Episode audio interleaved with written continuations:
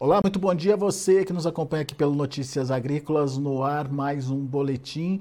A gente traz para discussão uma polêmica, afinal de contas, há, há, pelo menos dois anos aí que a gente espera por uma decisão do STF, o Supremo Tribunal Federal, e está na pauta de julgamento do STF hoje esse, esse caso referente aí a Ferrogrão. Ah, de acordo com o, as informações, o Supremo Tribunal Federal deve divulgar nessa quarta-feira, portanto hoje, a liberação da Ferrogrão. A gente vai entender o que está acontecendo e por que essa polêmica está se arrastando há tanto tempo. E quem vai nos ajudar nesse entendimento é o Edeon Vaz Ferreira, está aqui com a gente, diretor executivo do Movimento Pro Logística. Dois anos de espera, Edeon. Será que hoje temos aí a, a, finalmente o julgamento dessa questão? Enfim, conta pra gente o que, que aconteceu e por que, que essa situação está parada já há dois anos lá no STF, Edeon. Bem, o grande problema que nós temos no Brasil é a insegurança jurídica. Em março de 2021, o ministro Alexandre de Moraes concedeu uma liminar de um pedido de, de ADI é, que foi é, feita pelo PSOL, onde ele contestava a lei que desafetou 862 hectares no Parque Nacional do Jamanchim.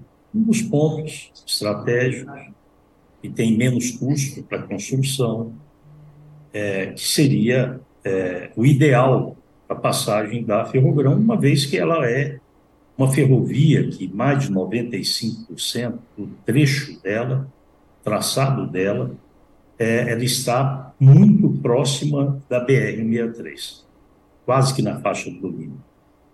Então, nós, é, eles alegam, né, o pessoal alegou na ADI, de que a, não poderia ter ser desafetado por uma medida provisória. Teria que ser por um projeto de lei. Ocorre que já existia naquele momento um passivo da BR-63 de 390 hectares, é que já vinha se arrastando ao longo do tempo para obter essa desafetação.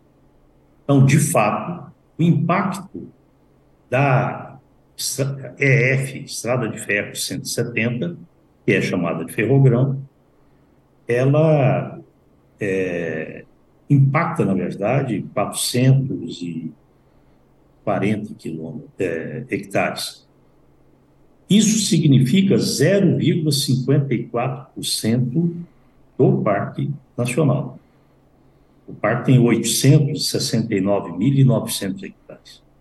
Nós estamos usando 400 poucos hectares. É, na época que foi feito isso, o, o, a medida provisória, ela fazia desafetação desses 862 hectares e acrescia ao parque 50 mil hectares vindas de uma área de preservação do Tapajós. Na tramitação pelo Congresso Nacional, eles retiraram essa inclusão de 50 mil hectares e ficou só a desafetação. Isso demonstra que houve discussão e que houve, é, no Congresso Nacional, uma decisão por parte do Congresso em relação a essa desafetação. Então, isso é, é, é para nós, que não somos juristas, prova que houve a tramitação e está tudo ok. Né? E aí, a partir dali, ficou totalmente paralisado todos os processos que estavam em andamento, licenciamento ambiental, é... e no licenciamento ambiental, as oitivas que são pedidas às comunidades indígenas, é... ribeirinhos, garimpeiros, moradores da região, E isso só é feito durante o processo de licenciamento ambiental. Durante esse processo, é, que ficou paralisado, eles marcaram para junho do ano passado, junho de 2022, a apreciação por parte do plenário. Isso foi tirado de pauta e só voltou para agora para o dia 31 de maio, que é hoje, onde vai ser feito essa votação no plenário pela liberação do processo, ou seja, caçar, liminar e dar sequência a ferrogrão, ou definitivamente enterrar o projeto da ferrogrão. Então, a nossa expectativa é muito grande, porque estamos aguardando essa definição, torcendo para que isso aconteça. Nós temos visto aí, eu tenho mesmo, eu mesmo tenho participado de várias ações voltadas para uh, o esclarecimento disso junto aos ministros Supremo. E essa semana nós tivemos um dos trabalhos que eu participei, que foi da Câmara Temática da Ferrogrão, da Assembleia Legislativa de Mato Grosso, onde nós produzimos um documento que foi entregue à CNA, ao, ao governo do Estado, e foi é, entregue a ministros do Supremo Tribunal. Pois é, então, nós... Edeon, mas é, alguma expectativa para essa votação de hoje? Pelo menos é, dá para prever o, como vai ser esse julgamento hoje ou vai ser uh, uma grande interrogação? Temos que esperar de fato o julgamento acontecer? Nós temos que esperar o julgamento acontecer, porque muita coisa pode acontecer até lá. Nós temos o voto é, do ministro do do Aras, da Procuradoria-Geral uhum. da República, e entende que ela é viável. Recentemente, a AGU mudou o seu parecer, dizendo que é contra a liberação da, da Ferrogrão, mas que deveria se achar uma outra forma de resolver isso, dado a importância. Então, ele não, a AGU não concorda com a constitucionalidade da lei mas ele entende que o processo tem que ter outra alternativa de, de, de evoluir. Então, nós temos que esperar. O dia de hoje é um dia de espera, um dia que nós vamos aguardar com muita ansiedade uma decisão sobre isso. Vamos entender a importância da ferrogrão, seja a importância econômica, seja a importância ambiental da, da ferrogrão, enfim o que, que vamos começar pelo conceito. O que, que é a ferrogrão e qual que é o objetivo ah, é, de se criar essa, esse trecho, né, essa, essa, essa ferrovia, Edeon?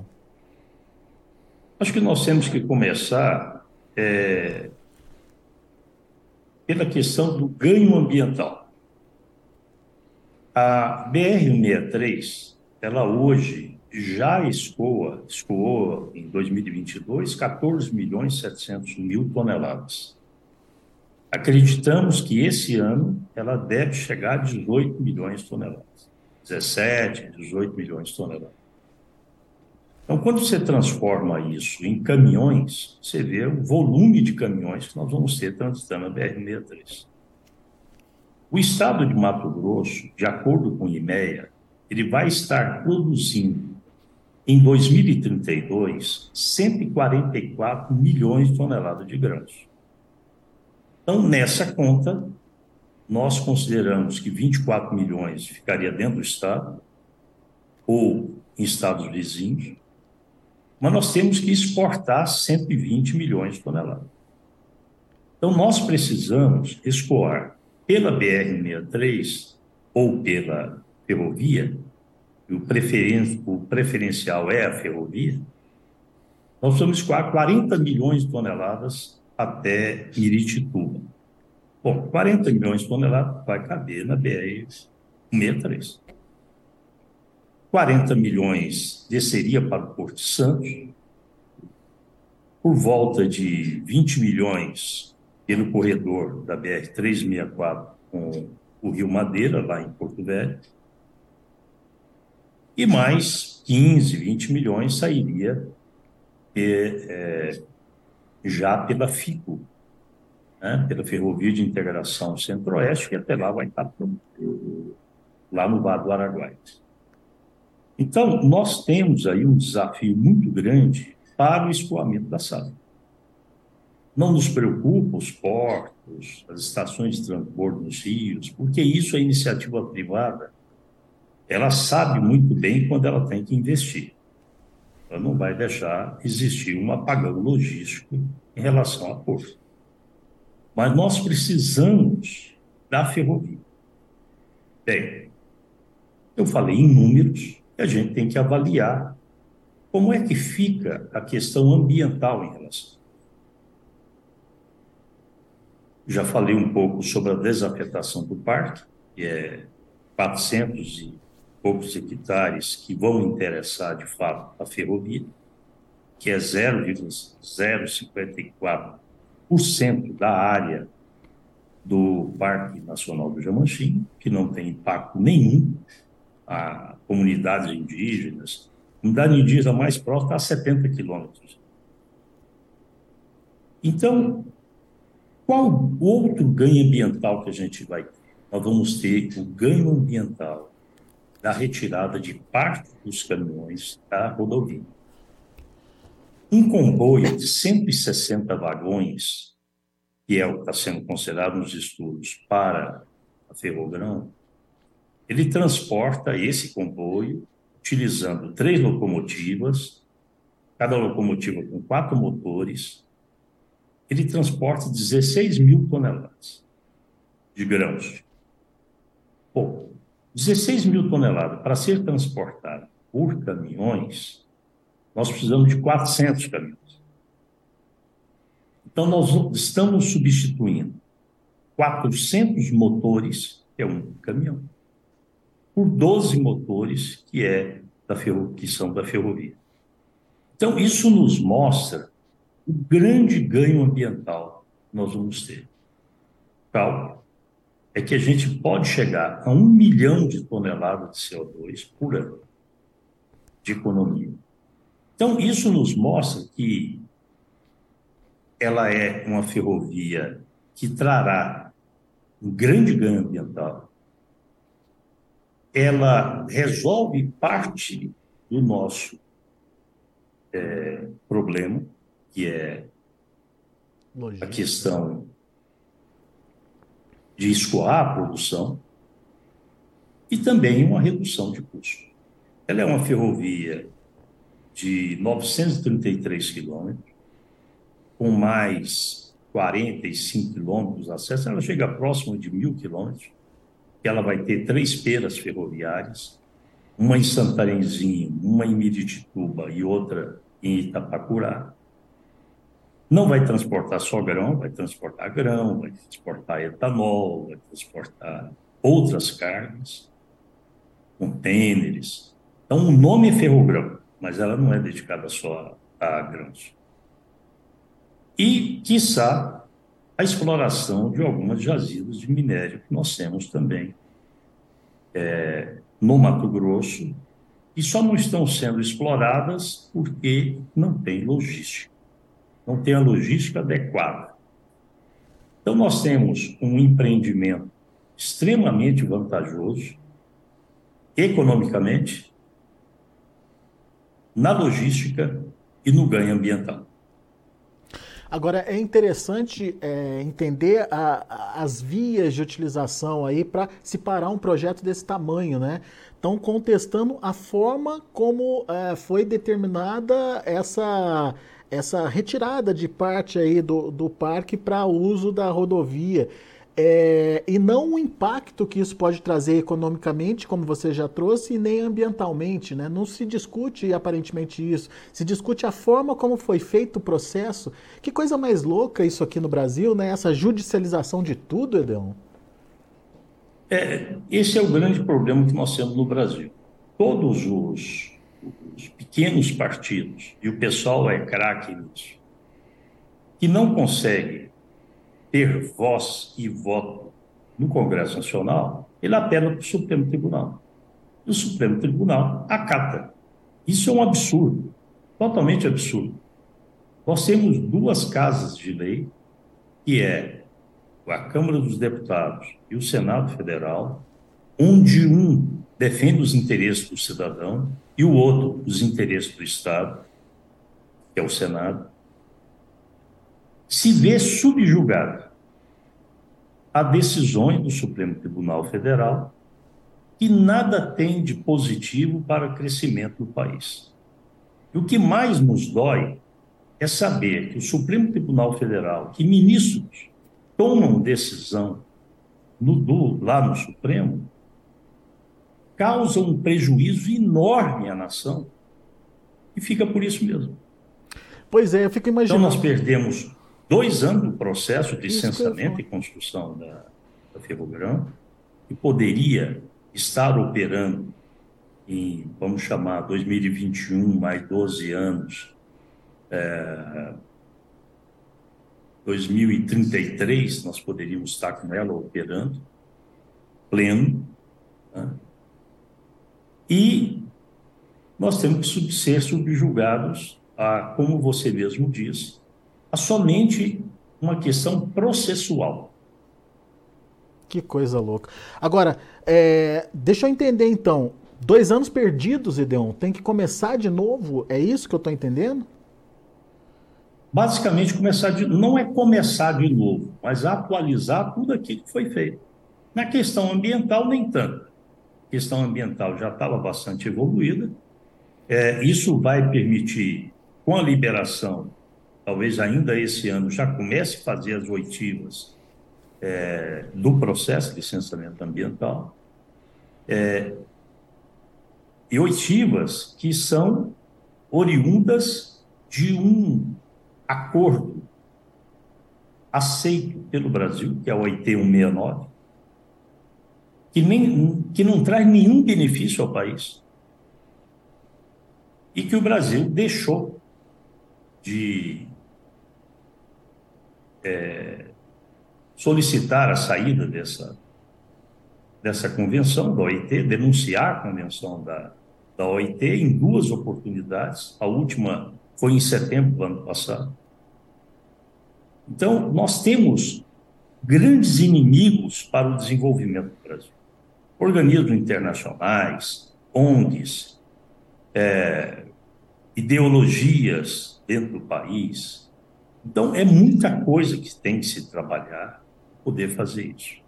Então, eu acredito que dois anos, ele, esses dois anos que eu falo, são dois anos sendo otimista. Poderá ser até mais. Pois é. Vamos, vamos agora então pensar no, no, nas duas possibilidades. Como você disse, a cabeça de, do juiz e principalmente de juiz do STF a gente não, não sabe ou não consegue é, prever.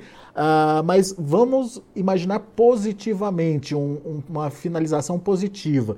Se começa então tudo de novo, como você colocou, ou pelo menos a atualização de todo o processo começa a ser feito novamente, e em quanto tempo a gente teria essa obra é, pronta, Edeon? Nós, eu estimo que nós vamos ter aí pelo menos dois anos entre a conclusão do processo de licenciamento ambiental, que tem a licença prévia e dá condicionantes, depois vem a licença de instalação, é, mas isso não impede fazer a licitação. Então, durante esses dois anos, vai se revisar números, demanda, e quando foi feita a demanda era uma, hoje é outra. Né? Hoje nós temos números que a gente esperava para 2030, Mato Grosso já atingiu esse ano, é. é de 90 milhões de toneladas. Então, isso tem que ser atualizado, assim como tem que ser atualizado, atualizado números, números de custos da obra. Né? Porque já se falou em tantos números, e só uma atualização poderá nos dizer quanto é. Então, eu acredito que dois anos vai ser esse processo, e pelo menos dez para construir nós temos um problema muito sério na construção dessa ferrovia, que é a questão do verão amazônico. Obras na região amazônica, você só consegue fazer em seis meses do ano. Seis meses é chuva. Uhum. Seis meses você consegue fazer pontes, consegue fazer bueiros, mas você não consegue fazer terraplanagem. A terraplanagem de uma ferrovia é muito mais precisa do que de uma rodovia. Ela é muito mais trabalhosa. Então, isso faz com que a gente leve mais tempo. Caso contrário, caso seja uma negativa o julgamento de hoje, o que, que acontece? É uma mudança no projeto original, mudança de traçado, enfim, quais as alternativas, Edeon? E, e o que, que isso impacta aí ah, no, no projeto final? Bom, primeiro que existe alternativa, só que ela vai custar pelo menos 10 a 15% a mais no valor da obra. É, que você tem que contornar o parque, nesse caso. É, e aí não precisaria da desafetação. Isso torna o projeto menos estimulante. O investidor, pô, por uma questão desse tamanho, eu estou tendo problema é, para fazer uma ferrovia, imagina se não tivesse. Uhum. É, então, isso afasta um pouco os investidores. Então, mas essa é uma alternativa. A outra alternativa seria o, um novo projeto de lei, né? é, porque aí essa lei seria declarada inconstitucional e teria que começar todo outro processo. Isso vai atrasar ainda mais a construção da Ferrogrão.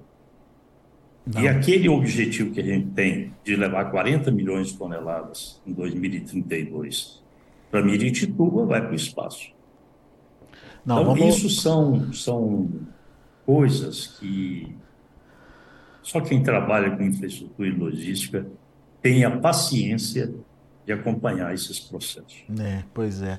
Vamos torcer para que realmente seja uma votação positiva e hoje, um julgamento positivo e hoje para para a construção, para o deslanchamento, de deslanchar aí da Ferrogrão, né? A gente espera que realmente o convencimento dos ministros seja favorável aí a essa situação. E a gente vai ficar de olho nas informações e qualquer novidade que você é, também entender aí dessa, desse julgamento de hoje, avisa a gente aqui, Edeon. Ok, estamos sintonizados. Ok, muito obrigado por enquanto pela, pela análise, pela avaliação aqui com a gente. Volte sempre. Eu agradeço o convite. Um abraço a todos. Até a próxima, Edeon. Tá aí, Edeon Vaz Ferreira, diretor executivo do Movimento Pro Logística, é, contando o desafio que é hoje esse julgamento lá no STF. Relator é o ministro Alexandre de Moraes, é, concedeu uma liminar que paralisou todo o trabalho é, que já havia, é, que já estava em andamento. É, por dois anos, desde março de 2021, essa liminar está sendo é, utilizada aí, ou seja, um atraso significativo no processo de construção uh, da Ferrogrão.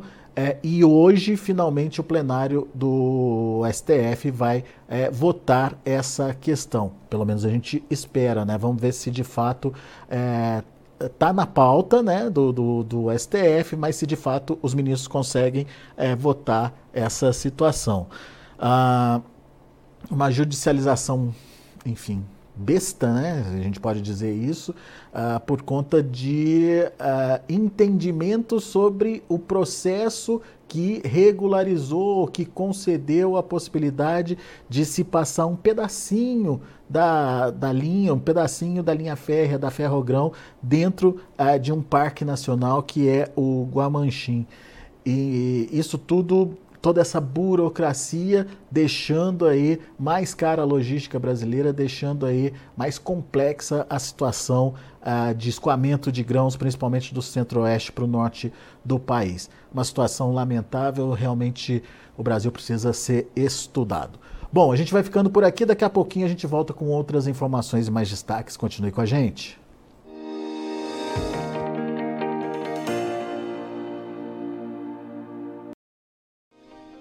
se inscreva em nossas mídias sociais. No Facebook, Notícias Agrícolas. No Instagram, arroba Notícias Agrícolas. E em nosso Twitter, arroba Norteagri.